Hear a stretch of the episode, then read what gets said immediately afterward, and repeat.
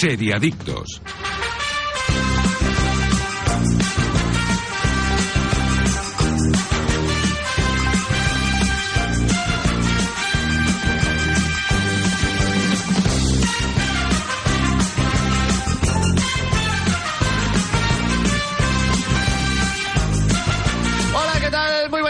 Muy buenos días de sábado, seriadictos y seriadictas, y feliz año a todos. Bienvenidos a vuestra cita semanal con el universo de las series, aquí en directo en Radio Marca, desde cualquier punto del país y también en cualquier momento, desde la web app de Radio Marca, iVox y Spotify.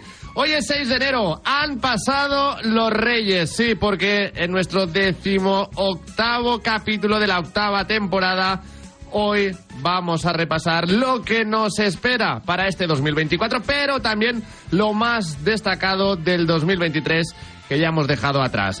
Un día más me acompañan los especialistas más especiales del mundo de las series. Aida González, ¿qué tal? Muy buenos días. Feliz año. Feliz año. ¿Algún propósito? Eh, no, que, que sea un poquito como el año pasado, igual de bueno. La verdad es que fue un 2023 fue bastante buen año. Pues que... se quede tal y como, todo como está. Sí, ¿no? yo Que no que sea haya igual de cambios bueno me, Muy me bien. vale. No me toquéis el nuevo año. Daniel Burón, muy buenas. Buenos años. ¿Cómo chicos. estás? Eh, bien, bien, ¿Sí? bien, bien. Sí, ¿Han sí, ido bien feliz las año fiestas? A todos, feliz año a los oyentes. Y sí, sí han ido bien, sí. ¿Tú te has marcado algún propósito de año nuevo no? Que sea mejor que 2023. Pues siempre mejor, está. siempre Ahí, mejor. pa'lante, pa'lante. Y pa'lante también va Jordi Moreno. Con los años él también mejora nuestro técnico de sonido y como os hemos dicho, desde el programa de series más importante de todo el país, hoy día de Reyes, no podemos faltar a nuestra cita semanal con todos nuestros oyentes para analizar las mejores series del año 2023, pero también las más esperadas para este 2024. Ha sido difícil hacer el ranking, ¿eh? Sí. Ha sido sí, difícil sí. dejar fuera Sí. algunas, ha sido difícil también hacer la lista de lo que más ganas tenemos de que llegue en 2024. Así que bueno, hoy la cosa promete. Así que os envía un saludo muy especial Mar Vila que nos está hablando y dicho esto ya empieza una nueva edición de Seriadictos. Pausa y volvemos. Estás escuchando Seriadictos con Marc Vila, Aida González y Daniel Burón. Ey, para un momento y mira hacia la derecha. ¿Qué ves? Destinos. Y a la izquierda, más destinos. Y si miras más allá donde casi no llegas a ver, muchos más destinos. Porque si hay algo que nos sobra en Vueling, son destinos para volar. Entra en Vueling.com y escoge entre más de 80 destinos al mejor precio. ¿A qué esperas? Seriadictos, el programa de radio para los que dicen que no ven la tele.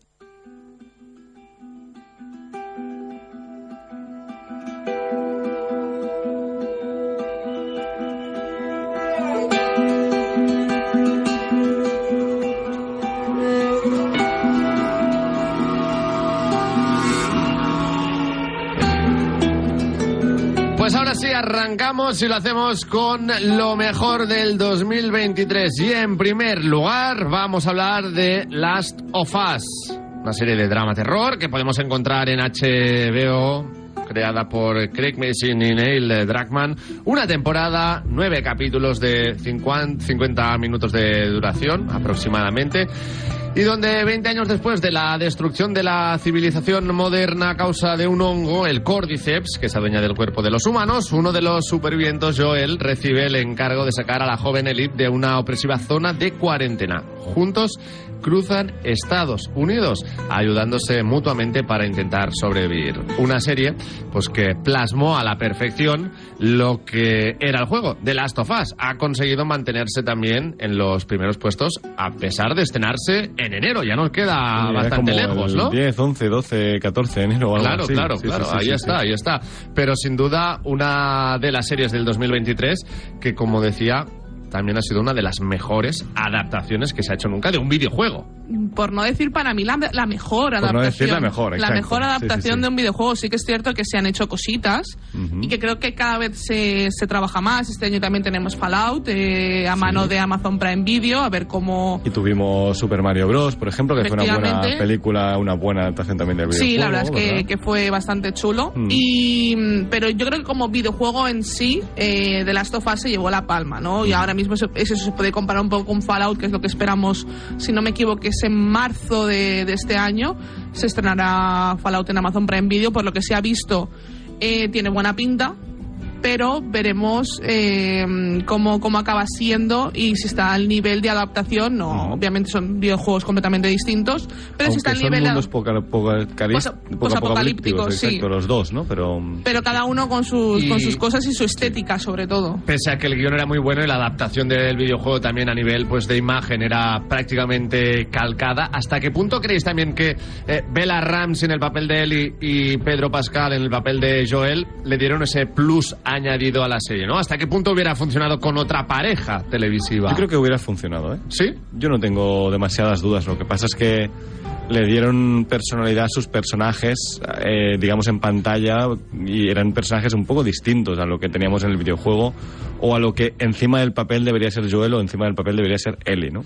Yo creo que, Pero por ejemplo, tenían su personalidad, ¿no? Y tenían Sí. su carisma propio. Yo creo que por eso mismo, ¿no? Aportan ese sí, valor exacto, añadido. exacto. Y además yo creo que, por ejemplo, para la gente que haya jugado al videojuego y haya visto la serie, recordará un Joel muy distinto. Por ejemplo, yo lo veo, yo la diferencia más grande la veo con Joel. Eh, Sí. Pedro Pascal ha conseguido dulcificar un poco el personaje, eh, hacerlo más más sí más dulce más em, más buena persona de lo que realmente un poco es Joel más bueno, sí. porque Joel no es buena persona y es Bueno, una cosa que te dejan clara durante Más toda frío, la ¿no? También. Y exacto es porque más también frío el videojuego eras tú el que Claro. matabas a la gente, ¿no? En, en- Tomabas tú la de manos de decisión. Joel, ¿no? Pero, pero claro, ¿cuántos enemigos había en el videojuego? ¿Cuántos hay en la serie realmente? Hay Mm. mucha menos gente a la que, a la que ves morir.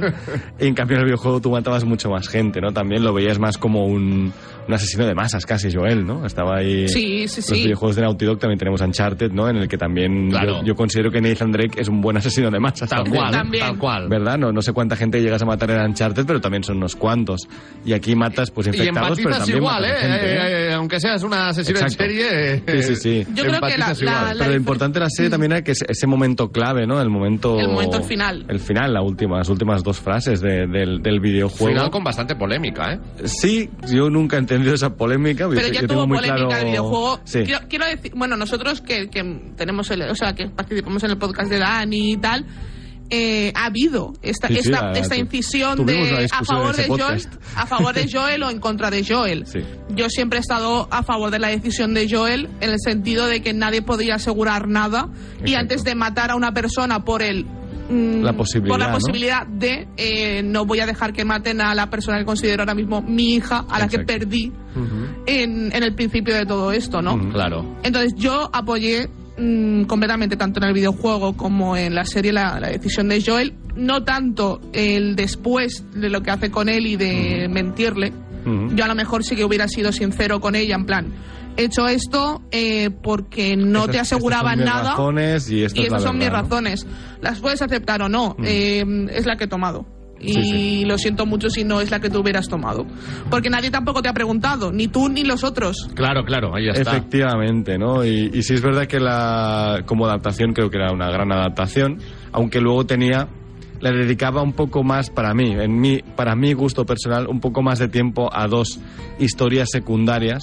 Y mira que una era una historia de, de origen, pero igualmente, porque era el DLC del juego, del primer juego, era, le dedicaba un poco más de tiempo a otras cosas que creo que no eran tan principales, tan importantes, tan, tan, tan pilares de la misma historia que estaban contando. Aún y así, los dos capítulos individuales eran muy buenos Sí, capítulos. y ¿no? sí, los capítulos cápsula de Bill y luego eh, como conocemos como Ellie se infecta El- exacto, y se da cuenta de que, de que no, no, No se se, no se transforma, ¿no?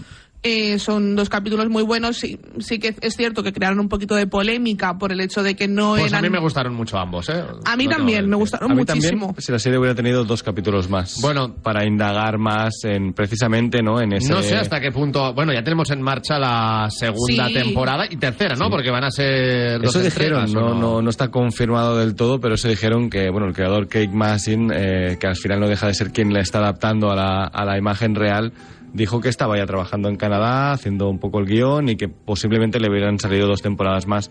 Es lógico, porque el segundo videojuego es más Es largo que mucho el más primero. largo, Claro, sí. claro, ahí está. Y además, yo lo que, bueno, ya lo comentamos, pero Bella Ramsey se va a tener que poner fuerte, ¿eh? Fuertota, sí, Sí, sí. Fuerte, porque Ellie en el segundo juego está. Ha pegado está, el estirón, maza- ¿eh? está mazada, La ¿eh? verdad La- es que, que pase tiempo entre la primera temporada y la segunda no está mal, porque No. ahí tiene que haber un, un paso de tiempo importante, ¿no? Y luego Es verdad que la segunda historia son dos historias casi en una. Son- Sí, yo supongo que empezaremos por la historia de, de Ellie eh, y, y Joel en el en donde con el hermano en la ciudad esta y tal. Luego pegará el corte que todos sabemos los que hemos jugado el, videojuego qué es lo que pasa, Mm. que, cuál es el corte El y luego me- nos explicarán la otra historia Exacto. de Abby, Que es el personaje de- que de muy que importante. A no ser que la serie empiece con Abby, ¿no? Y luego nos volvamos Sí, pero no sería con tan él. y- fiel al videojuego, ¿no? Entonces- No, que me, me refiero a una especie de flashback Ah, Ah, vale. no, Que eso hay que tenerlo. para que te pongan un poco En en, contexto, situación, Correcto.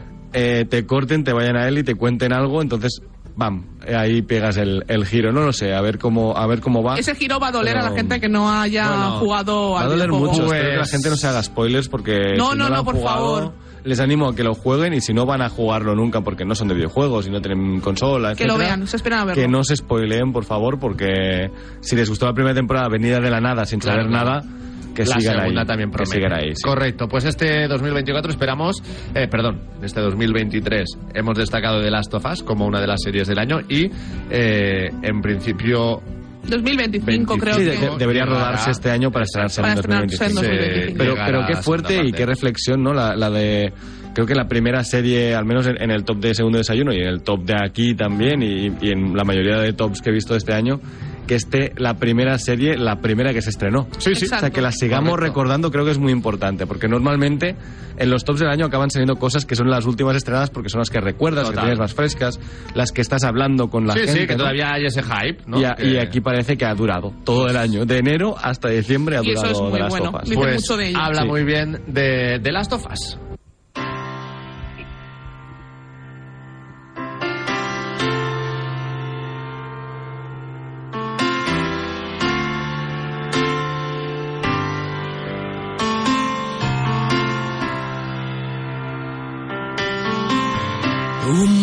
poco de ti para sobrevivir. Esta noche que viene. Y de 2023 tampoco nos podemos olvidar de la Mesías. Cambiando totalmente el registro, vamos a hablar de esta serie, un género drama, que podéis encontrar eh, en Movistar Plus, creada por Javier Calvo y Javier Ambrosi. Una temporada de siete capítulos de entre 50 y 60 minutos de duración aproximadamente cada uno, partiendo de un vídeo viral del grupo de música de pop cristiano Estela Maris, compuesto por varias hermanas, que impacta en la vida de Enrique e Irene, dos hermanos atormentados por una infancia marcada por el fanatismo religioso y el yugo de una madre con delirios mesánicos. Bueno, la Mesías nos ha supuesto la gran sorpresa, ¿no? La Para gran mí- revelación, diría yo. Una es. serie que no esperábamos como tal, sin hacer mucho ruido, que ¡pam! Es que ha pegado, ha pegado muy fuerte. y fue un pelotazo A brutal. ver, es la serie española del año, creo que sin competencia además, o sea, sin, sin mucha competencia y posiblemente una serie del año a nivel internacional. Sí, de hecho, se fue a Sundance, si no recuerdo Correcto. mal. De hecho, es una serie que a mí, me, a mí me gustaría que pasara un poco como pasó con Veneno, que HBO Max la compró. Creo que para eso se fue a Sundance, o sea, que en principio es para que alguien la distribuya fuera. Es que esta serie se tiene que ver fuera. Claro. Es que se tiene que. Porque ya no solo. Por la- yo creo que la temática va a pegar muchísimo en, internacionalmente, porque De es, hecho, en son Estados sectas. Unidos debería pegar, porque lo de las Efectivamente, sectas es muy es de que es su una país, secta. ¿no? Es una secta Mm. y eso es un género que en Estados Unidos, por ejemplo, llama muchísimo la atención Claro. porque allí tienen- han tenido muchos problemas Ya, con eh, sectas. Exacto. Lo que pasa que a lo mejor en Estados Unidos ya no es tanta novedad. ¿No? Que a lo mejor es un producto, un- una historia algo ya Bueno, más vista. Es, más suyo realmente. Aquí tenemos las sectas que tenemos todos no no las sabemos porque son cuatro y muy conocidas, ¿no? Mm. Y, y allí es un- han habido muchas más. Están mucho más tarados con el tema religioso que aquí, ¿no? Claro, claro. Pero, pero bueno, al final yo creo que también es algo que a ellos también entienden mejor que nosotros. Desde cero. Tú se lo pones a cualquiera y ellos ahí ya lo tienen como más asumido, ¿no? Sí, sí, bueno. Así que también es más fácil entrar, creo. y de la. Mesías yo destacaría ese monstruo principal llamado Monse, Montserrat, Montserrat, cálmate. interpretada por Ana Rujas.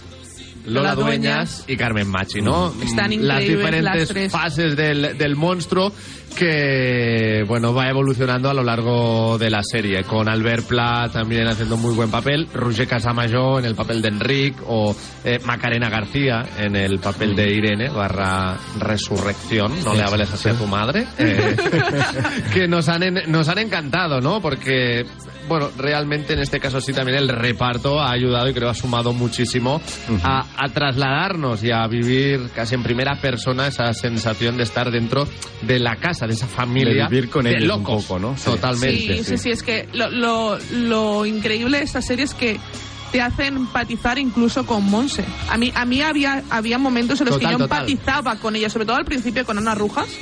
Eh, yo empatizaba muchísimo porque la veía una chica que estaba sufriendo. Desesperada para estaba sacar a sus sufriendo niños y adelante. te- Y, aparte tiene una depresión y una falta de autoestima y de validación. Y apar- aparte que se nos deja claro que ella había sido abusada de Sí, sí, pequeña. correcto, con ese Quiero- trasfondo también. quiero decir eso y con la familia que parece que todo el mundo va en su contra no sé yo creo que, que empatizas con ella y luego entiendes el monstruo en el que se convierte Exacto, exacto. Bueno, destacar un comentario que tuvimos en Evox en el programa precisamente de la Mesías que nos decía CC Baxter, el mestra, nos decía que no nos olvidáramos de la banda sonora, que no la comentamos en el programa. Total, total. Yo le contesté que es que a veces no tenemos mucho tiempo tampoco Correcto, para com- comentar correcto. todo lo que queremos, ¿no? Pero sí, sí, la, la banda sonora también muy bien escogida, ¿eh? en este caso.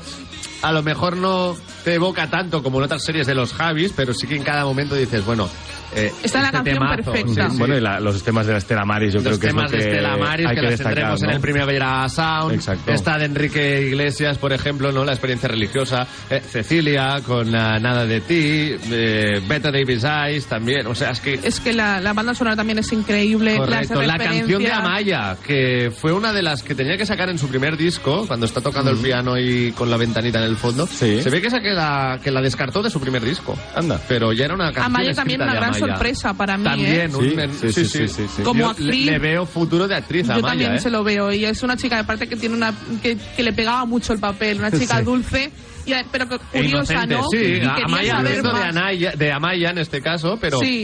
pero Tiene- también tiene un par de escenas donde es muy Amaya, ¿no? Sí. Es muy ella misma. Pero le pega, es lo que dice Aida. Es que creo que el papel está escrito para ella casi, ¿no? Co- Cómo es esa persona, esa pequeña niña curiosa que veíamos en los flashbacks, cómo evoluciona en una mujer curiosa que, que le interesa mucho el mundo de fuera, ¿no? Y pregunto, en la Mesías descartamos ya segunda temporada, ¿no? sí yo, yo, yo no lo haría nunca. yo no yo la dejaría así ¿Y un está- spin-off de algún de Estela Maris? Yo el personaje de Albert Pla. Solo, Oh, también, solo. eh, también, Un eh. spin-off de capítulos de 10 minutos en los que Monse le pasa algo y Albert Pla tiene que calmarla. y ya está. Correcto, no, no, la historia de Albert antes de conocer eh, Eh, a- Ojo, porque ahí había un una- unas frases, ¿no? Unas cosas que se iban contando Claro. que podría haber sido un flashback que nunca se resolvió Tal cual. y que te dejaban una historia un poco turbia de ese personaje también en su pasado, ¿no? Sin también duda. que que fuera que era A interesante. ver, ¿no? una segunda temporada de La Mesías no, pero yo creo que un spin-off de alguno de los personajes o del propio grupo Estela Maris. Yo, yo creo también que soy fan de dejar hacer, las ¿eh? cosas en lo alto, ¿eh? Sí, O sea, también yo prefiero quedarme con ganas a, bueno, lo que ha pasado con Berlín un poco, ¿no? Comentábamos antes de grabar. Sí, sí, también. Que, que a veces es mejor no, no seguir estirando el chicle, ¿no? Con muchas cosas. ¿no? Bueno, ¿algo más que queráis añadir de La Mesías? bueno yo tengo muchas ganas de ver lo que van Lo a siguiente de los lo Javis, siguiente ¿no? de Claro, ellos. a eso Es me que- interesa más. es que el Next. nivel porque empezaron claro son son dos creadores que empezaron en en Fluxer en una pequeña cadena de que era una historia de Antena 3 como una cadena de youtubers y tal venía de unos youtubers que se habían juntado, ¿no? Y luego Antena 3 creo que los contrató, Exacto. ¿no? Y luego fue, hicieron Paquita Salas en capítulos de 15 minutos, saltó a Netflix, pegó el gran salto a Netflix, que fue los ¿Pero encarga- fue antes que la llamada? Sí. No, no, o sí, creo que sí, creo que Paquita Salas antes de la llamada, Sí, luego yo hicieron la juraría que la llamada. primera temporada es antes de la llamada y luego ya continuó, ¿no? Luego hicieron, fue- hicieron la llamada, que fue donde pegaron el boom, que también hicieron el Sí, pero musical. fueron más amados, Paquita amados Salas, y primera odiados, temporada ¿eh? 2016, la llamada 2017. Sí, yo Sí. creo que la llamada fueron más amados y odiados por a partes iguales casi, ¿no? Y había gente que pilló el, el chiste y, y había gente que no. Y luego creo que donde realmente pegaron el salto fue con Veneno. O sea, Sí, yo- o bueno, Veneno. con Paquita Salas temporada 2, pero Veneno creo Paquita que es Salas la- para mí es una gran serie que recomiendo muchísimo para la gente que le guste toda la cultura eh, española de televisión y tal. Es una serie muy, muy chula. Que también se quede una tercera temporada, que para mí está muy bien cerrada, Paquita Salas, que no tendrían por qué hacer más, si hicieran más la vería, pero yo creo que está muy Se bien la cerrada. piden, ¿eh? Se la piden, ¿eh? La gente la pide. Sí, ¿eh? la piden muchísimo, pero yo creo que es una serie que está muy bien cerrada y que está muy bien, es muy redondita, ya, es muy No hace redondita. falta añadir más, estoy de y, y luego Veneno, que fue el gran boom, y después ya ahora la Mesías es que van, a- van hacia arriba. Sí. El- eh, la cosa es que van cada vez hacia El arriba. listón lo dejan alto Sí. y eso es Y buena da, da un poco de ver, yo, no, yo si fuera ellos me daría vértigo, ¿no? Mirar hacia abajo y decir, uy, Exacto. a ver qué hago ahora. Bueno, pero, pero luego tienen, tienen premisas interesantes esta gente, ¿no? Al Sí. final creo que, que es eso, que me interesa más saber qué van a hacer a continuación porque Mm. Han hecho dos cosas que nunca esperabas que se fueran a hacer, ¿no? Casi. Así Total. que ya veremos. ¿Seguiremos hablando de la farándula española o tiraremos por otro sitio? No lo A sé. ver qué nos cuentan. Muchas Bueno, ganas. vamos con la siguiente. Succession también nos ha encantado. Ha sido otro regalo de este 2023 que dejamos atrás. Disponible en HBO Max, creada por Jesse Armstrong. En total son cuatro temporadas de 39 capítulos, unos 60 minutos de duración cada uno. Una serie que sigue a la disfuncional familia del magnate Logan Roy y sus cuatro hijos que controlan una de las empresas de medios de comunicación y entretenimiento más importantes del mundo. Los problemas llegan, eso sí, cuando se plantea quién será el sucesor del patriarca. Eh, Hablemos en primer lugar de la serie en cómputo total, eh, entre las mejores de la historia. Sí, No hay debate ahí. Eh, no sé si tiramos tan lejos. A ver, sí, de las mejores series, se- eh, series serias, ¿no? Pues quizá. Sí. eh, o de esas series clásicas de HBO, yo creo que se ha metido en ese, en ese Sí. podium, ¿no? Eh, a mí me gustó mucho, yo se la agradezco a Aida, siempre se lo digo, porque fue ella quien me insistió que viera cuando estaba saliendo la 2, creo. Sí. Yo ya me enganché muy fuerte, creo que en una semana ya iba por la 2 directamente, hablamos un jueves, el jueves siguiente yo ya estaba viendo la, lo que tocaba y no he podido parar desde entonces y es una serie espectacular. es que se la una recomiendo a serie- todo el mundo. Es que tiene personajazos. Sí, Es una, serie... sobre ricos que normalmente dices, uff. Pero es que se ríen, es que te, te ríes más. de ellos. Pero, es que es lo pero tiene ese punto de decir, pues oye, no estoy tan mal estando como estoy, ¿no? Pero además, una serie sobre ricos en los que no hay personaje al que te puedas aferrar. O sea, tú, tú no vas con ningún protagonista, tú vas en contra de todos. Claro. Nadie cae bien y nadie se cae bien entre ellos, ¿no? Y, y yo creo que es lo maravilloso de esta serie es eh, esa familia absolutamente disfuncional, extraña, eh, mala gente, eh, que se odian entre sí y sus interacciones, ¿no? Es verdad que yo llego a un momento en el que le pillé un poco de gato porque veía que cada capítulo tenía una estructura muy básica, que siempre seguía y nunca fallaba pero que pero bueno que al final también te deja con grandes capítulos no tenemos ese de la caza en Hungría tenemos esas vacaciones que van a o las bodas no O los eventos concretos y tal que El están muy muy bien. cumpleaños. el cumpleaños de, de Kendall no también que es y, maravilloso el, y el final, a la altura también de lo que esperábamos. pero es que el un final es una cosa que yo creo que estaba muy bien pensada porque toda la última temporada, ya centrándonos en esta cuarta temporada, que es la última, eh, te van dando como, no va a ser este. Porque claro, obviamente la serie se llama Succession. ¿Por qué? Porque va a haber una sucesión. Claro, ¿quién y va alguien va a coger el poder de la empresa de la empresa de Logan Roy. y, y de hecho es como empieza, ¿no? Un poco diciendo, bueno, Logan ya no está para estos trotes. eh, Exacto. ¿Quién va a ser el, el- el- el- los- el de los tres hermanos? Porque hay uno que ya descartamos directamente. El que va a heredar la empresa. Exacto. Y me gusta porque en esta última temporada es como te das cuenta de que cualquiera puede ser, porque a, cualquiera puede ser el sucesor. Y el que acaba siendo el sucesor, sinceramente creo que es el más lógico, Mm. eh, al final. Y, y que todos acaben traicionándose entre ellos, que es Claro. lo que son. Ellos son así, Que es son como- así. que es como Las puñaladas, el apuñalamiento entre coleguillas, ¿no? Eh, Sí, pues, sí, entre sí. hermanos, entre familia. Pero la escena de, precio, Italia, ¿no? por ejemplo, con la, la casa de la madre de los tres hermanos, me parece una escena muy chula. Que de hecho fue la primera que se grabó. Y mm, de toda la temporada y me parece una escena muy chula porque representa lo que son ellos, son tres niños, son niños que han, han tenido una infancia muy complicada, a pesar de tener tanto sí. dinero, no han tenido un padre, no han tenido una madre, no han tenido nadie que les quiera, solo se han podido querer entre ellos y luego les han enseñado a competir entre Luego ellos. les han obligado a competir entre ellos. Oye, y aquí en España nos llegará Galgos, una ficción con, creo, muchos puntos en común, ¿no? Sí. Sí, la verdad es que sí. Yo tengo muchas ganas de verla. Ya comentamos la noticia de cuando salió el tráiler y yo tengo muchísimas ganas de verla porque me apetece. Creo que se estrena el 18 de enero, si no me equivoco. Y saldrá semana a semana seguramente porque Movistar... 18 de enero, sí señora. Y porque Movistar estrena semana Estrena semana a semana. semana, sí. Y yo me apetece porque este vacío Bueno, que me ha depende. dejado Ah, no, no, sí, claro, iba a decir la de Berto, no, la de Berto también fue semana La de a Berte, semana. Eran la de dos- Berto creo que salieron dos semanas, Dos, tres dos, y tres capítulos. Exacto. Pero, pero también porque tenía otro formato de episodios de media hora, más cortitos, menos. Sí, Berto además suele hacerlo porque en la de Mira lo que has hecho se estrenaba de dos en dos. ¿Verdad? Sí. Sí. Total. Y yo tengo muchas ganas de verla porque este vacío que me ha dejado Succession de reírme un poquito de los ricos eh, y tal, pues porque ellos mismos a veces no se tomaban en serio y eso era muy divertido. Mm. Y también me gustaba mucho la forma en la que se grababa cuando se acercaba la, cama, eh, la cámara a un personaje cuando ponía una cara de... Tenía de- algo de, de The Office, ¿no? Sí, de falso exacto, documental, ¿verdad? exacto. Sí, y me sí. gustaba mucho. Muchas veces parecía que, que hubiera un cámara en la habitación. Exacto, y que eso es lo que estuviera destacando molaba. los momentos importantes en directo, además, ¿no? Porque movía la cámara muy fuerte, entonces hacía un zoom a alguien. Y la fotografía Eh, de esta serie también me gustaba La banda mucho. sonora, ¿no? Esta Bueno, claro, claro. unión entre música clásica y el rap, ¿no? Sí, También, sí, sí. que estaba muy bien.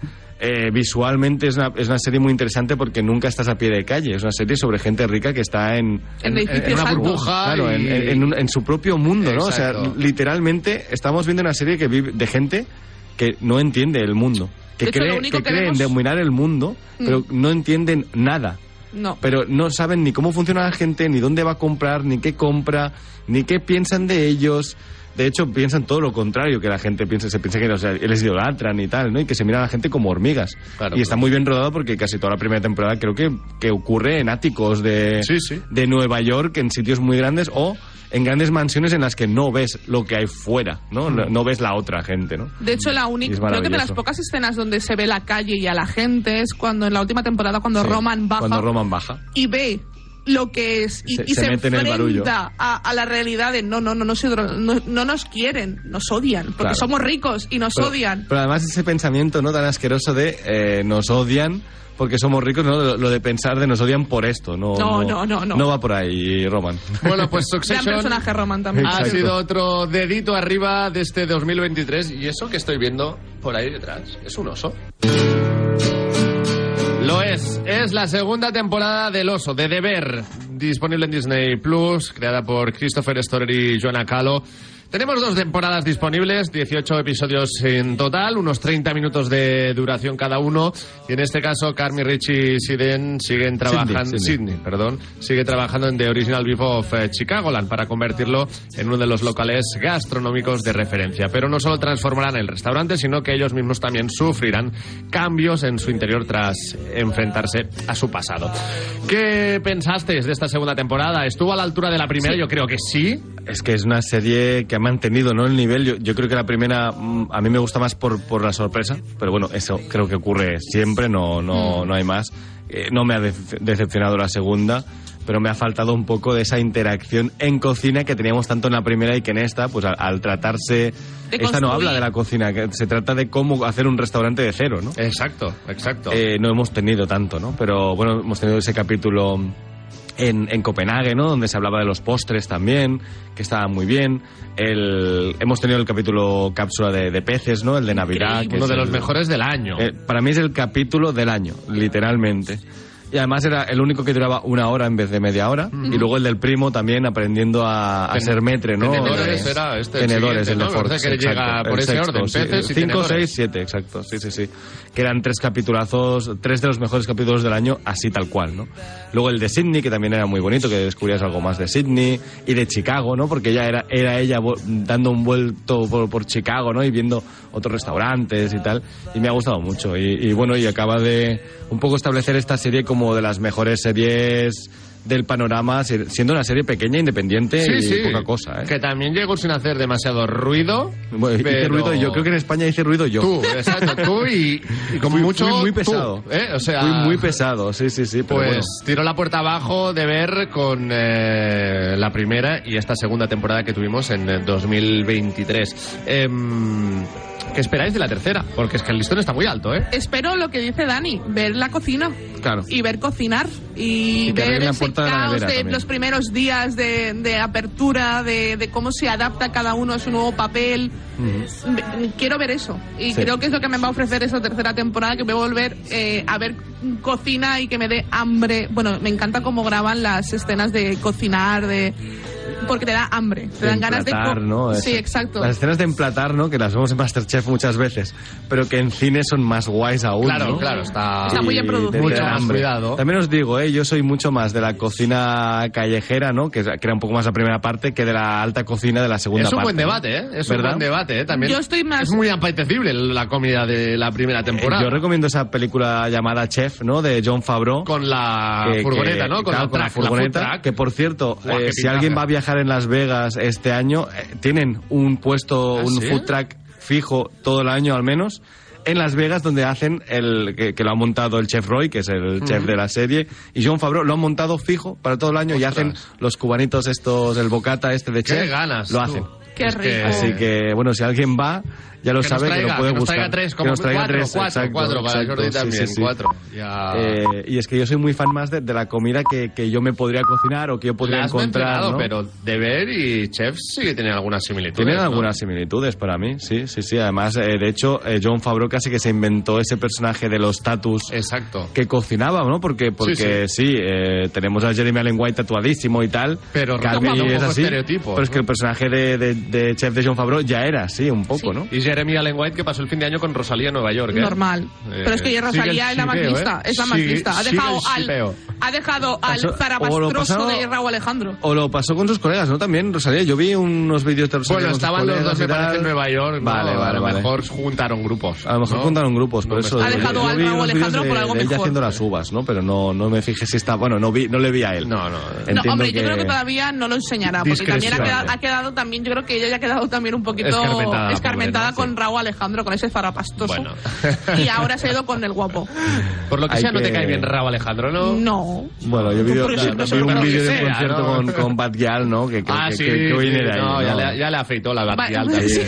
La Batial es la mejor, ¿eh? Muy bien, muy bien. El ¿Sabéis pussy quién que es mana el- de verdad, ¿eh? ¿Sabéis quién es, no, el padre de Batial? No. Eduardo Farelo. Eduardo Farelo, actor de, ¿Ah, de Cataluña y voz de doblaje de muchas voces también. Me parece que dobló a Gollum o... Hostia. eh, sí, sí, Eduardo Farelo. Ya te digo, yo lo recuerdo. Viene una de- lista de artistas y claro, obviamente tenía Claro, que nacer claro. Bad Gyal, o y sea, la hermana es eh, Musca. Sí. O sea que Sí, sí, sí. tenemos Qué guay. aquí también galgos, ¿eh? De, de, de casta le viene al galgo y aquí sí, sí, a, sí, sí. a- a la familia Farelo también. Bueno, vamos con Todos quieren a Daisy Jones. Menuda serie.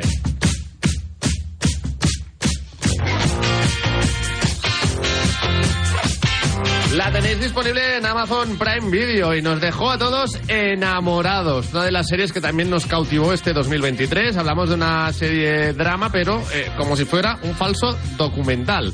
Creada por Scott Neustader y Michael H. Weber, una temporada 10 capítulos, 50 minutos de duración cada uno y la serie nos sigue el ascenso de una banda de rock de la década de los 70 desde sus inicios en la escena musical de Pittsburgh y Los Ángeles hasta convertirse ya en una de las bandas más famosas del mundo que explora la razón detrás de su separación en el apogeo de su éxito. Infravalorada, sin duda. Sí. Y- Yo creo que inf- infranunciada, infrahablada, o sea, al final Sí, yo sí. creo que todo. Si fuera una serie de Netflix hubiera sido un Infra, infra. exitazo. Si hubiera sido una fue- serie de Netflix ya estaríamos hablando de segunda temporada. Como si lo fuera Gambito de Dama, ¿no? Algo Por así, ¿no? Yo creo que hubiera estado en ese nivel porque creo que está al nivel del tipo de serie, ¿no? Una serie muy clásica, muy de toda la vida. Para los fans de la Creo música de que- los 70 también. Exacto. Con música propia, además. con música ¿eh? propia. Bueno, es que claro, la protagonista no es por nada, pero es que es la nieta de Elvis. Claro. Y no es música, sino que mintió un poco en el currículum, vio el otro día en una entrevista con Fallon. Y, y bueno, al final, pues como fueron a un campamento musical, etcétera, pues aprendió mejor a cantar. Me quiere sonar que está. la guitarra de, de la serie era de Elvis.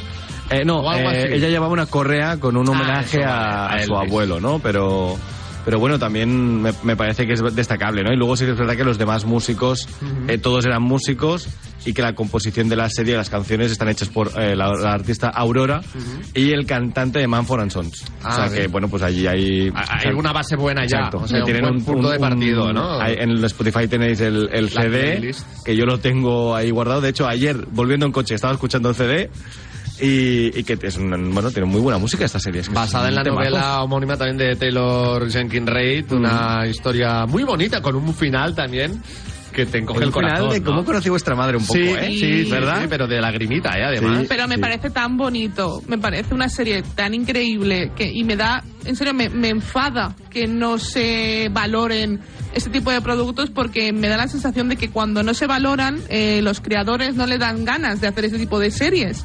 Y, y a mí, para mí es una serie muy redondita. Eh, te puede gustar más, te puede gustar menos, a lo mejor las historias. Hay veces también, yo creo que el principio, Yo sobre creo todo. que le cuestan arrancar, ¿verdad? Exacto, le yo cuesta creo que es arrancar una esta serie que le cuesta un poco Mm. arrancar, pero darle un par de capítulos porque la serie despega. En el tercero para mí despegaba. El primero y el segundo eran más flojitos, eran más de toda la vida, era más de, de Mm. típica peli musical, ¿no? Hay un par de pelis que, que se me venían a la mente, pero luego arrancaba muy fuerte y Despega ya no podías muchísimo. parar. Es que ya no podías parar hasta el final. Sí, sí. Y También historia que hemos visto nos deja con ganas de Ascenso más. y caída, etcétera, Claro, etcétera. claro, claro. Pero que tenía un componente musical tan bonito, unos personajes tan chulos que, que ibas a tope con ella, ¿no? Sí, sí, a mí la, la recomendamos muchísimo, ya, la recom- ya hablamos de ella en su día, pero que quien no la haya visto porque no le ha dado la oportunidad, porque a lo mejor no ha escuchado hablar de ella y le gustan las series de música. Seguramente no haya escuchado hablar de ella si no la conoce. Yo creo, ¿eh? Porque, porque creo que es el, el gran problema de esta serie es que no se, no, no se promocionó como debería Exacto, yo la recomiendo muchísimo si no la habéis visto y os gusta el género así musical, falso documental, y os va a encantar. Sí, Os va a encantar. exacto. El drama de toda la vida, ¿no? Exacto. Eh, los biopics de grupos de música es que tienes que estar ahí. Aunque sea un biopic de un grupo de música falso, eh, parece real, ¿no? Sí. y, encaja muy bien en todo, en todo lo que es la, la historia musical de los Estados Unidos y del rock y de... Y de del estar en la gira, ¿no? En y- ruta, ¿eh? On Exacto, tour, on exacto. tour. Me encanta. Sí. Bueno, y para acabar, vamos a mencionar también otras series de este 2023 que nos han gustado y que no podemos pasar por alto.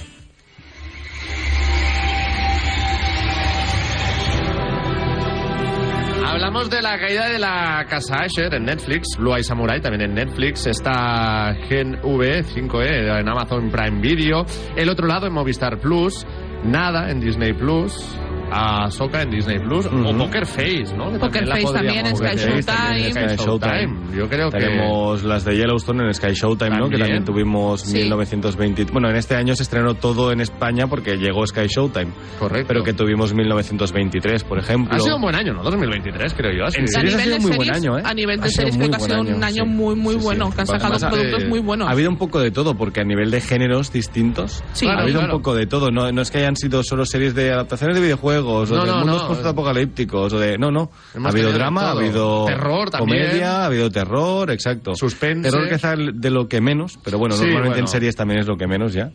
Pero bueno, yo, yo destacar, y no me cansaré de decirlo, Blue Eye Samurai, o Samurai de Ojos Azules en Netflix. Voy a ser como un deber, o sea, hasta que no todo el mundo no la vea, yo no voy a parar. ¿Y está en los tops de la gente? Eh, están muchos tops de la gente. Bueno, Está de en los hecho, tops del año. Es que, O sea, es, que eh, es de estas series que, que la gente que la ha visto la ha valorado muy bien, poca gente la ha visto también porque bueno hay una barrera que se llama animación que muchas veces cuesta de superar, ¿no? Pero yo bueno yo insisto que os olvidéis de la animación que esto es una muy buena historia contada en animación porque en, en, en acción real sería tan cara que no se podría hacer Claro. seguramente, ¿no? Y aunque tenemos ahora, por ejemplo, que viene este año 2024 Shogun, ujú. una Sí. serie japonesa sobre el Japón feudal también, La comentamos, me suena que hablamos de Sí. ella, ¿no? También que por- comentamos de exacto cuando salió el tráiler, creo que viene en febrero en, en Sí. Disney Plus, que, que bueno, pues será eso con, con menos cosas porque es acción real y cuesta más de rodar, ¿no? Claro, es más dinero. está. Bueno, pues vamos ya a cerrar de una vez por todas el 2023. Vamos a hacer una pequeña pausa y a la vuelta lo que viene en 2024. Hasta ahora, seriadictos. Seriadictos, porque las series son cosa seria. Ey, para un momento y mira hacia la derecha. ¿Qué ves? Destinos. Y a la izquierda, más destinos. Y si miras más allá donde casi no llegas a ver, muchos más destinos. Porque si hay algo que nos sobra en Vueling, son destinos para volar. Entra en Vueling.com y escoge entre más de 80 destinos al mejor precio. ¿A qué esperas? Estás escuchando Seriadictos con Marc Vila, Aida González y Daniel Burón.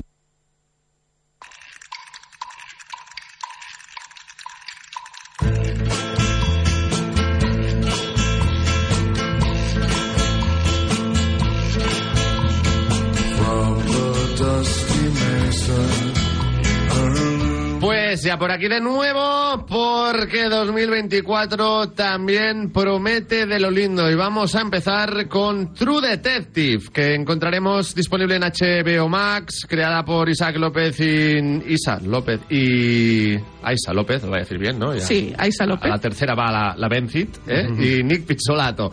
Eh, viene ya mismo, el 15 de enero se estrenará cuando la larga noche de invierno cae en Ennis, Alaska. Los ocho hombres que operan la estación de investigación ártica Salal desaparecen sin dejar rastro. Para resolver el caso, las detectives Liz Danvers y Evangeline Navarro tendrán que enfrentarse a la oscuridad que llevan dentro y escarbar en las atormentadas verdades que yacen enterradas bajo el hielo eterno. Mira, esta cuarta temporada, ganas. sí, mm, ya me llama. de Eh, por primero sí. de todo, primera fe- me- la misma fecha de estreno que The Last of Us. Bueno, así que Es HBO que fecha talismán. Lo que sabe, lo tienen- sabe. saben cuándo estrenar las cosas, ¿no? Eh, segunda cosa, Alaska. A mí, eh, lo de los policías en Rollo Alaska... Fargo, me Claro. Me encanta. encanta, me encanta, porque Rollo los odiosos el- 8, por ejemplo. El, el rollo este de nieve no puedo acceder porque hay mucha nieve o tengo que venir en- dentro de seis meses aunque tengáis un Y cadáver en el, sabéis- en el congelador Claro, porque no eh, puedo venir. Es que vosotros sabéis me que en la nieve mucho. también los cadáveres se conservan perfecto. Claro, claro, Exacto. sí, sí, sí. Bueno, además en, en Canadá, en, Canadá- en Alaska, eh, ocurre mucho eso de que hay un, a lo mejor un sheriff por un condado enorme Y hemos en el empezado, que no puede Dani. ir, ¿no? Eh, No puede ir Exacto, en seis meses. Exacto, hasta que no se derrite Hasta que, la no, nieve. mm, ex- o sea, hasta que no hay un sitio, un paso o en- la violencia puede volar Claro, y estas cosas para acceder a, a una escena de crimen y eso tiene que aguantar seis meses allí con sospechosos, Total, etcétera. total. Que, que- que Eh, es compli- ¿Sabes? Venir con, venir con- eh, vivir con tus vecinos y no saber quién es el asesino si no eres tú es complicado, ¿eh? Será semana a semana, ¿no? También el Sí, estreno por de supuesto. capítulos, supongo. Sí, bueno, Sí, siendo sí, HBO sí. seguro, no, no. no. Y Yo es iba a decir, tengo- hemos empezado el enero de este año también muy frío, ¿eh? Con La Sociedad de la Nieve de Sí. Bayona y ahora Sí, pues sí, nos sí. llega también True Detective. Sí, que además se estrena el 22 en, en Netflix, en la Sociedad de la Exacto, Nieve. exacto. Una película que tengo muchas ganas de Y ver. yo también. también, sí, yo yo también. tengo gente que la ha visto y me, han- me han comentado. Yo también he, es he escuchado cosas muy buenas Y sobre esta Bayona, un gran me, amigo me de la gusta volar en avión y por lo que sea, ¿sabes? Es decir, no, no me Bayona, ¿sabes? No me... Todo el No mundo me, ha dicho... me- No me crees un drama que no antes de un vuelo o en un vuelo, ¿sabes? Porque ya, lo vas a pasar feliz, mal. no. Pues yo me voy a Tailandia en un par de meses. Pues, Eh, pues mírala como antes posible para olvidarte, ¿sabes? Bueno, yo soy de las. De- yo soy un poco eh, masoca porque Masoca, yo ¿no? el día Masocas, antes de un viaje siempre veo el destino final. Ala. Bueno, pues entonces La primera. ya Ala. sabes qué ver Ala. en el avión, ¿sabes? Dice, piloto, esto no lo hagas. Pero por lo que sea no la pongas en el avión o, o al menos que no te vea el, el que lleves Yo te- al lado, el pasajero de al Yo lado. tengo un trato con mi novio que si algún día empieza a gritar este avión se va a estrellar me tiene que hacer caso, como el de destino final, porque lo habré visto. Bueno, volviendo a True Detective. A ver, para mí la mejor temporada sigue siendo la primera. ¿Estará a la Sí. altura de esta cuarta? Pff, no lo creo, pero si se Yo le acerca yo sí. estaré contento, ¿eh? A ver, es que es muy difícil estar a la altura de una de las mejores series de, de la historia, ¿no? Quizá Pero es verdad que la segunda y la tercera no lo estuvieron, pero a lo- creo que esta tiene pinta a querer volver a los orígenes un poco, ¿no? Sí, ya se intentó un poco con la tercera.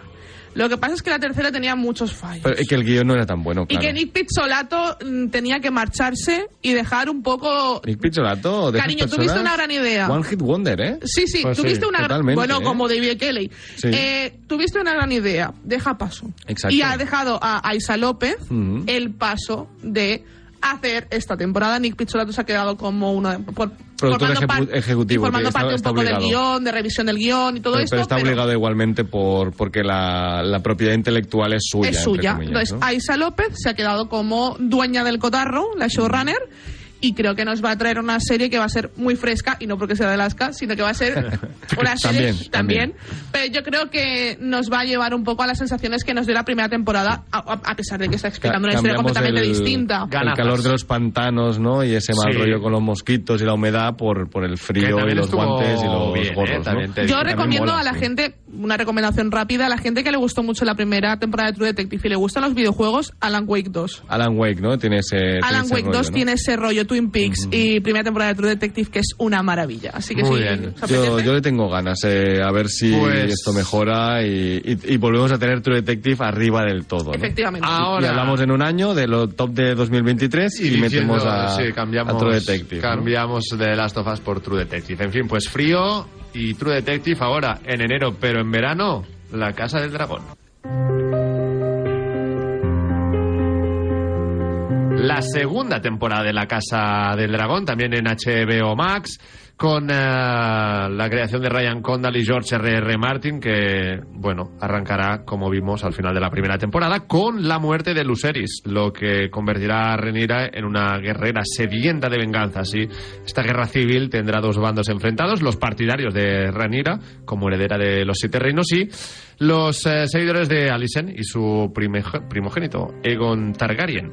En verano, La Casa del Dragón. También un- me parece una muy Me buena apetece, época del año. Fue la y- mejor serie de 2022, creo que además con- de con lejos, el, ¿no? Con el listón también muy alto, Eh. pero mm, con una hoja de ruta, creo, como acabo de, de comentar, que nos puede dejar también muy buenos momentos, Sí, creo yo. Ya Mucho más solo también establecida cómo que la acabó- primera temporada, ¿eh? Sí, Porque esta exacto. temporada no va a tener saltos temporales y cambios de Exacto. casting. esto y no habrá basar- ese factor tampoco a lo mejor tan sorpresa, ¿no? Que, No, que claro, tuvimos bueno, ya. en la primera temporada. Claro, es que pero, esta- esta temporada- pero para bien y para mal. En teoría es la danza de dragones, ¿no? La Sí. guerra que, de- que acaba con todos los dragones. Si no me etcétera, equivoco, etcétera. es la primera danza de dragones. La primera danza de dragones, efectivamente, debería serlo. Y, y será todo eso, sea toda la temporada, ¿no? Efectivamente. Pero promete acción. Luego, a ver, a ver. Y por dragones vamos, por ¿no? un tubo Claro. y poli- a mí es lo que más me gusta, el politiqueo y, y la guerra, ¿no? A mí, por ejemplo, la, en Juego de Tronos cuando eh, Daenerys iba con el dragón a guerrear por ahí, a mí me gustaba mucho, me divertía Claro. bastante. Y ahora que nos van a ofrecer esto y sobre todo mucha política y mucha y el enfrentamiento entre estas dos titanes que es Rhaenyra y Alicent. Ujú. Obviamente yo soy team Rhaenyra siempre. Vale, Siempre, vamos a pecho. jugar. Mm, si tuvierais, eh, atención a la pregunta, si tuvierais que sobrevivir en una guerra, ¿en qué team estaríais? ¿En el Renira o Alicent? Rhaenyra siempre, tiene más dragones. A ver, ¿y, qui- y quién, ¿y quién lucha con Rhaenyra? Vale. Pues ya está, Eh, es que no hay, Pues no hay dudas, no hay dudas. No, yo no ha sido la mejor yo con los traidores de los verdes no voy, ¿eh? aunque tengan las de ganar, palmes, aunque tengan ¿no? las de ganar, ¿eh? No, no, no, ¿eh? nada, nada, nada. Además, Alison capaz que luego te traiciona por la espalda y te apuñala 20 También veces. es verdad, no, también es no, que es, no. muy, no. es muy de Alice. No es muy de los ¿eh? Hightower. No de la Alicent, de los Hightower en general. Encima, el ojo pipa este, el, de- el del parche en el ojo tampoco me fío, ¿eh? Oh, Uf, me, me encanta ese personaje. Bueno, sale, antes de grabar hablábamos de Saltburn, ¿no? Este, este Ah, fenómeno que hemos visto en Amazon Prime, la nueva película de Emerald Fennell, ¿no? La de tengo muchas ganas una de mujer prometedora, pues que sepáis que un personaje secundario es el, es el ojo parche. Ah, increíble, me Lo que está irreconocible, ¿eh? Te- tendréis que fijaros en la boquita que tiene, pues allí sale, sale, sale Qué poco, grande, ¿eh? Pero sale. Qué grande. sí, sí, sí. Me gusta, me gusta. Y también salió el hijo de, de David Tennant. En- hizo uno de los hijos de... Eh, bueno, sí, claro, era este personaje pero de... en el anterior flashback, en un solo Exacto, capítulo, en sí, sí, cinco, sí. si no recuerdo mal. que sí, también sí, lo sí. vimos en... Lo vimos The en Good- Good Omens. en The Good Sí, sí, sí. correcto. Bueno, eh, la Casa del Dragón para verano y esperamos que nos recuerde también a la mejor época de Juego de Tronos, ¿no? Con Hombre. sus batallas épicas. Yo Y los sí, memes, el no nos olvidemos de los y memes los de cada, memes, de sí, cada capítulo, Sí, ¿eh? sí, que no, eso no, es... no lo infravaloremos, ¿no? Recordemos que en TikTok eso era, era moda casi, ¿no? totalmente, Y volviendo, pues yo diría también a la época más fría, nos espera Reina Roja.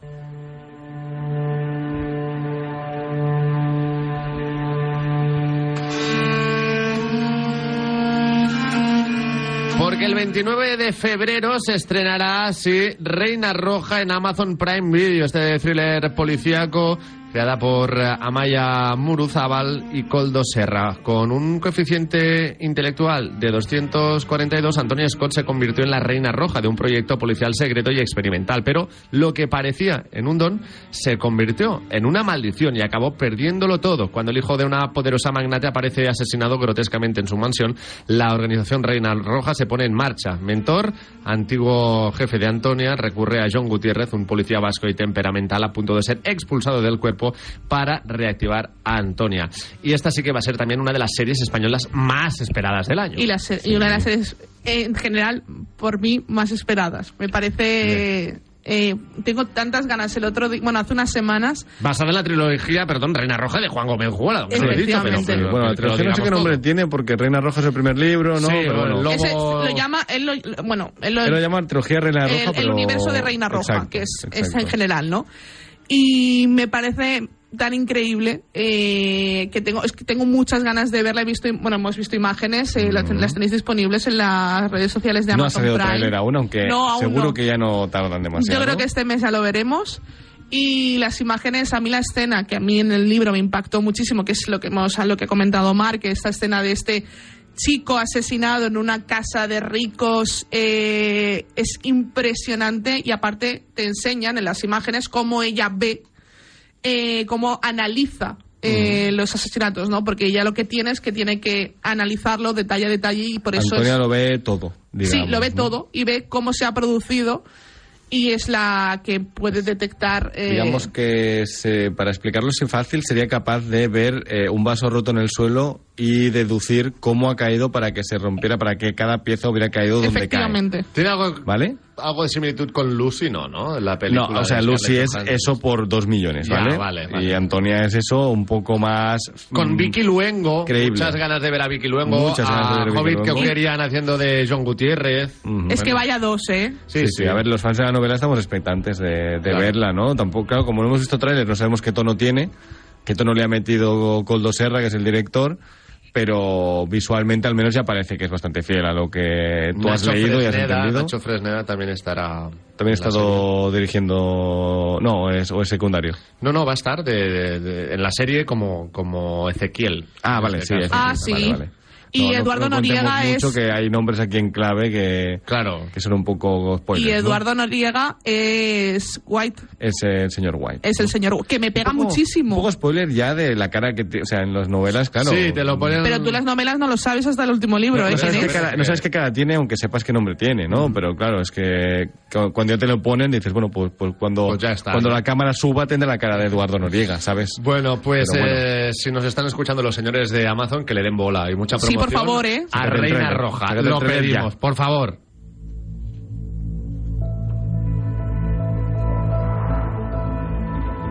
Y en marzo nos llegará el problema de los tres cuerpos, ciencia ficción en Netflix, con eh, David Benioff y Debe Weiss en la creación. Los de Juego de Tronos, Eh, básicamente. Efectivamente. exacto. El 21 de marzo de 2024, una decisión fatídica en la China de la década de los 60 resuena a través del espacio y del tiempo para un grupo de científicos en el presente, obligándolos también a enfrentar la mayor amenaza de la humanidad.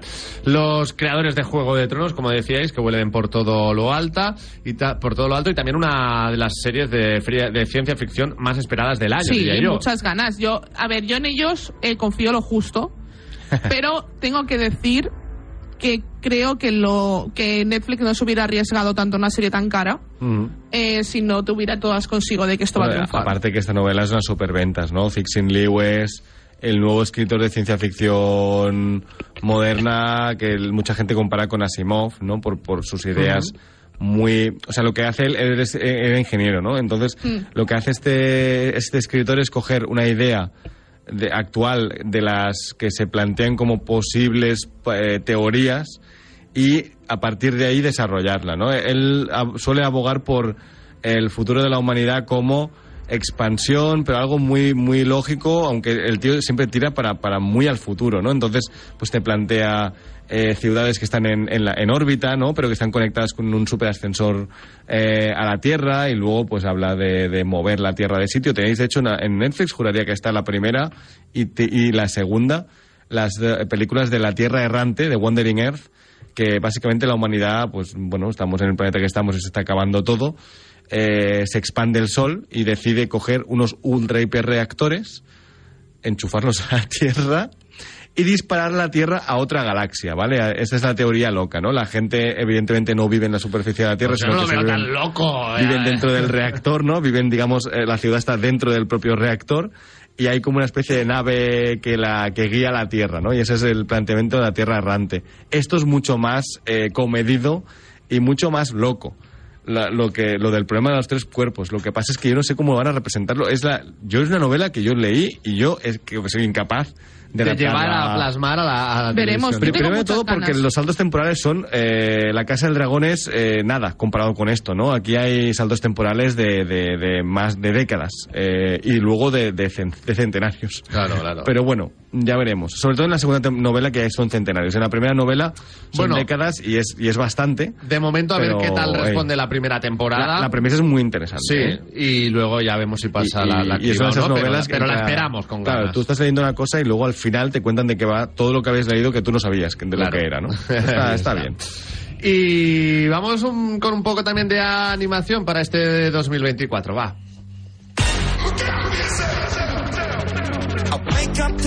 También estará disponible en Netflix. Se trata de Arcane, creada por Christian Link y Alex G. Eh, la esperamos para noviembre, noviembre de este 2024. Arcane onda en el precario equilibrio entre la rica ciudad de Piltover y la sórdida y oprimida Zaun. La tensión entre ambas ciudades, estados, se exacerba por un lado debido a la creación de Piltover, de algo llamado Hextex, que permite a cualquiera controlar la energía mágica y por otro lado también de una nueva droga en Zaun llamada Shimmer, que transforma a los humanos en monstruos. Disculpas, ¿eh? porque si alguien acaba de sintonizarnos se pensará que estaba hablando yo en Klingon, pero no. Eh, bueno, es una de las mejores series de animación de los últimos años. Sí, sí, sí, sin sí. ningún tipo Bueno, de duda. Antes hablaba de Samurai de Ojos Azules. Si os gustó Arkane, vedla, porque yo diría que las podemos poner en la misma balanza de series de animación para adultos, bien hechas, con una animación, digamos, con, con, con eh, no sé. ¿Personalidad? Con personalidad, gracias, Aida. Eh, ¿Estará a la altura de la segunda temporada o no? Yo creo que O sí. sea, ¿la segunda temporada estará a la altura? Yo creo Que que hable sí. la Fran de, de, de LOL, ¿no? De, de League of Legends, que es Aida. Eh, bueno, yo lo que más me, me apetecería sería ver eh, más personajes de Ajá. League of Legends. Creo que se prometió. Bueno, de hecho, Se dijo, se dijo final de que la se primera haría. temporada salieron un par nuevos, ¿no? Sí. Digamos, o nos prometían que los veríamos. Yo creo que sí. Y además también me gustaría ver mucho eh, otras otros planos Sí. del mundo de League of Legends, porque el mundo de League of Legends es inmenso, la historia, el lore es inmensa y creo que tenemos muchos, muchas oportunidades. Lo que creo que también en esta serie se centrarán mucho en cerrar esta trama. En estos personajes y en esta zona. Pero y que nos darán pie, a lo mejor en, los, en el último capítulo, a, oye, nos bueno, vamos para acá. ya había una cosa de teletransporte, ¿no? Una especie de cosa así que ya te prometía. Pero bueno, Por eso. no sé, no sé si- Yo tengo muchas ganas de, de Bueno, verla. y también nos puede interesar en este 2024 Griselda, Expatriadas, Avatar, The Regime, Fallout, El Pingüino o El Inmortal. Las iremos analizando semana a semana, como siempre aquí en Seriadictos. Seriadictos, el programa de radio para los que dicen que no ven la tele. De las bodegas Señorío de Aldea, de la denominación de origen Ribera del Duero, Agoris Viñedos Centenarios 2014. Vendimiando a mano, eligiendo los racimos uno a uno hasta tres selecciones, uva a uva, con mimo y descansando 12 meses en barricas de roble francés y 24 meses más en botellero antes de salir al mercado. Agoris Viñedos Centenarios 2014. Más información en bodegasenorioddealdea.com. Ey, para un momento y mira hacia la derecha. ¿Qué ves? Destinos. Y a la izquierda, más destinos. Y si miras más allá donde casi no llegas a ver, muchos más destinos. Porque si hay algo que nos sobra en Vueling, son destinos para volar. Entra en Vueling.com y escoge entre más de 80 destinos al mejor precio. ¿A qué esperas? Estás escuchando Seriadictos con Marc Vila, Aida González y Daniel Burón. Pues primer programa del año superado, chicos. Os dejo que vayáis a abrir los regalos de Reyes, que sé que habéis sido muy buenos y os han traído muchísimas cosas. Hombre, Eso espero. Gracias, les Burón. vale. Gracias, Aida luego, González. gracias, también a Jordi Moreno en el control técnico y sobre todo muchísimas gracias a todos los que habéis estado al otro lado en directo en cualquier momento del día. Es todo por hoy. Volvemos el próximo sábado retomando la normalidad con más noticias, más series, pero mientras tanto también haced caso a Super Ratón. Adiós. El próximo programa, amiguitos, y no olviden supervitaminarse y mineralizarse.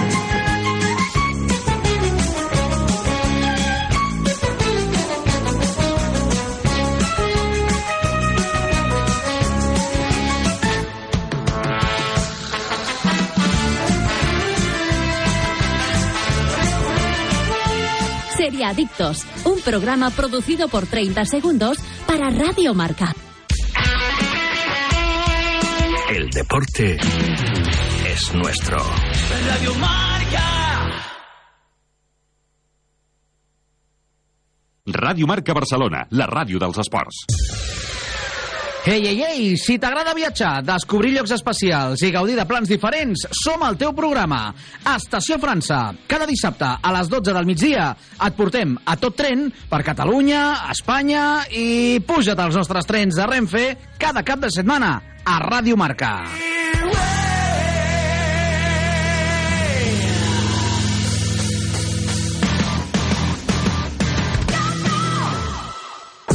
Pael, pael, pael. Hola padeleros y padeleras, soy Enric Bayón y si eres un loco del pádel como yo, tienes una cita con nosotros todos los sábados de 11 a 12 en Padelona. Muchas entrevistas, muchos torneos y mucho pádel. Mucho pael, mucho pael, eh. Eh. Pael, pael, pael. Programa patrocinado por Pranarom, Addictive, Zen Padel y Audi Legend. Pael.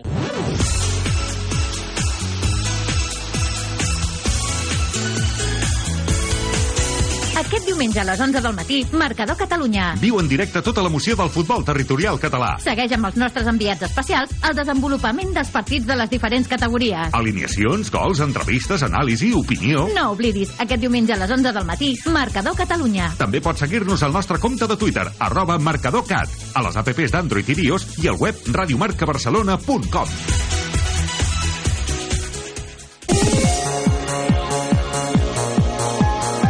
les 11 del matí, Fèlix Monclús reparteix joc a Ràdio Marca Barcelona. 150 minuts d'informació, tertúlies, entreteniment, sempre amb el món de l'esport com a protagonista. Directe Marca Catalunya, repartint joc, de dilluns a divendres d'11 del matí a dos quarts de dues de la tarda, amb Fèlix Monclús.